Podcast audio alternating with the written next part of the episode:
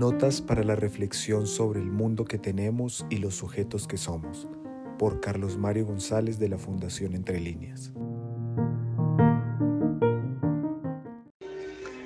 Estas notas que yo vengo presentando, que son sencillas y que no tienen ningún tipo de pretensión exagerada, simplemente buscan concitar la atención de ustedes a propósito de hechos cruciales que nos han definido y constituido como hijos de una cultura específica,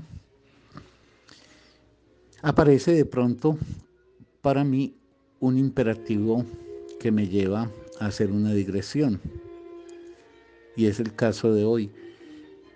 Yo estoy tratando de avanzar para llegar a perfilar lo mejor posible la figura y el papel cultural que jugó y juega un pensador como Nietzsche, crítico acervo, si los ha habido, del cristianismo, de su mitología y en general de su moral, como también crítico, por ejemplo, de un rasgo de la modernidad y particularmente de la ilustración, como es el concepto de progreso, lo cual no quiere decir que Nietzsche reduzca la modernidad y la ilustración al progreso. Modernidad y progreso son, por decirlo menos, duales, pero ese es un asunto de otra oportunidad. Yo ahora quiero hacer una digresión que me parece imperiosa, inevitable. Es para destacar el lugar de las mujeres en la vida de Nietzsche, porque ese lugar no es secundario ni circunstancial. Nietzsche tiene pocos amigos y pocas amigas, pero como él mismo lo decía, pocos pero buenos. Y eso vale también para las mujeres que jugaron un papel en su vida. Son mujeres que tienen todas en común ser mujeres muy inteligentes, ser mujeres de un criterio propio e independiente, ser mujeres con un cierto tono transgresor para los valores de su época y ser mujeres de tú a tú, por ejemplo, en la instauración del diálogo. La conversación es definitoria de la calidad de un vínculo humano.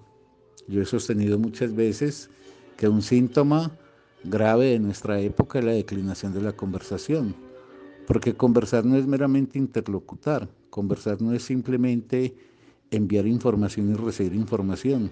Conversar es trenzar entre los que están en la experiencia del encuentro dialogal, es trenzar la palabra de tal manera que de ella emerjan sentidos inéditos y se abran espacios para la sensibilidad.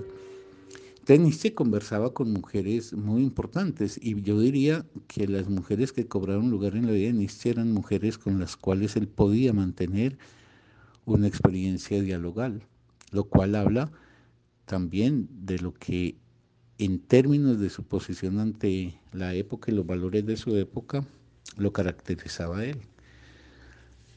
En el recorrido de la vida de Nietzsche hay por lo menos tres mujeres muy importantes que son Malvida von Meisenburg, con quien tendrá una duradera amistad. Malvida es una de las dirigentes más importantes del movimiento emancipatorio de las mujeres en el siglo XIX, mecenas de artistas, etcétera, etcétera.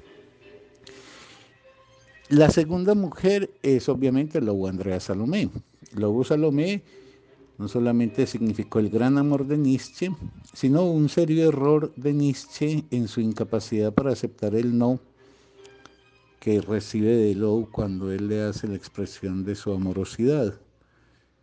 Y esa incapacidad rompió lo que pudo haber sido una amistad muy duradera porque Lowe Salomé mostraría de ahí en más hasta el cabo de su vida, que es en 1936, la inmensa calidad que como ser humano y como sujeto de pensamiento la iba a embarcar, además de su inmensa calidad como amiga. Luego Salomé forjó relaciones de amistad bellísimas, por ejemplo, con Freud, largas y muy fecundas, pero también con el mismo Rilke, con quien había tenido pues, uno de los amores más apasionados, pero que luego deriva en la construcción de una importante amistad. Pero hay una tercera mujer que yo no puedo dejar de destacar y de la cual quiero hablar un poquito en estos días, y esa mujer es Cosima Wagner o Cosima List. Hablaremos de ella.